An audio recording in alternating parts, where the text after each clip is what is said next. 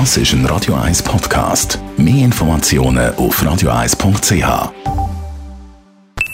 Die Morgenkolumne auf Radio 1 präsentiert vom Grand Casino Baden. Grand Casino Baden.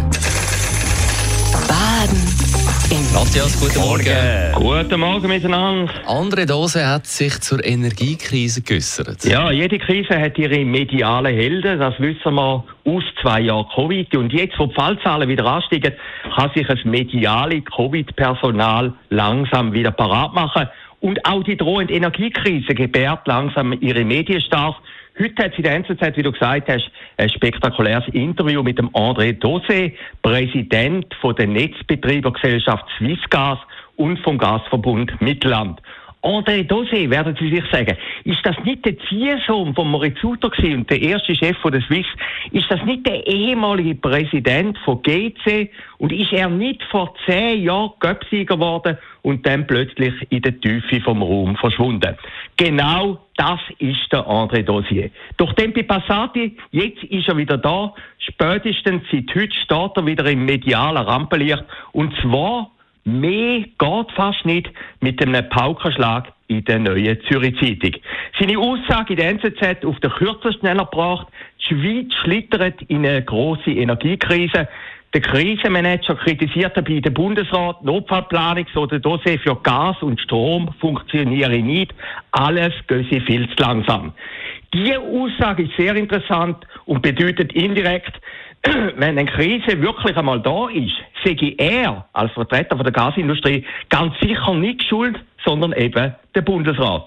Man schiebt den schwarzen Peter also schon weiter, bevor das Spiel schon angefangen hat. Das lässt wirklich Schlimmes befürchten.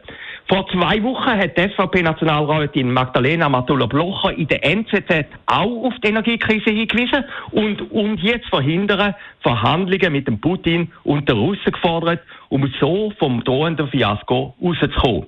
Das hat man als anpasserisch und unheldenhaft kritisiert. Letzte Woche haben die Energieministerin Somaruga und der Wirtschaftsminister Pamela auf die drohende Energiekrise hingewiesen. Zitat Somaruga, es gehe jetzt ums Ganze. Drastische Wort, aber niemand hat es als solche erkannt.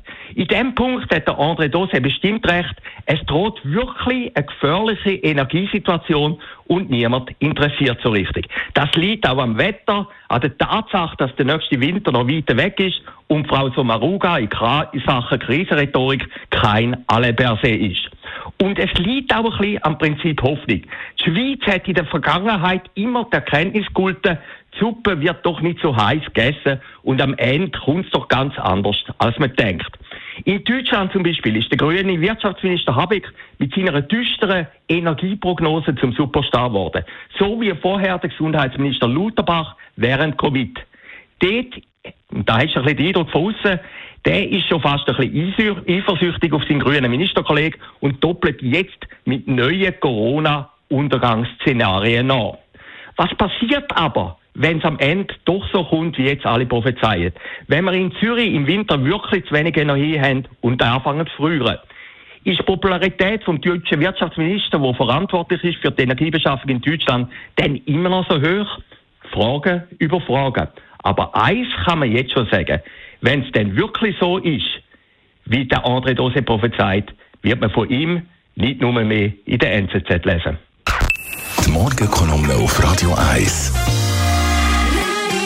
Der Matthias Acker hat heute Abend wieder gehört, zu hören. Nach der 6 News bei dir, Marc Jäcki, der Sendung Shortlist. Ignacio Gassis, nach der äh, Konferenz in Lugano müssen wir unbedingt über ihn reden. Denn Simon Brander, die künstliche Wolke, die sie da kürzlich eingeweiht hat auf dem Turbinenplatz gegen Titz. Und der Benjamin Fischer, der ehemalige Zür Zürich SVP-Präsident, der immer beteuert hat, er bekomme keinen Lohn. Aber es hat sich dann auch gezeigt, dass sie da Gleichzahlungen geschlossen dass sie die drei nehmen, die wir heute Abend ab der 6 diskutieren.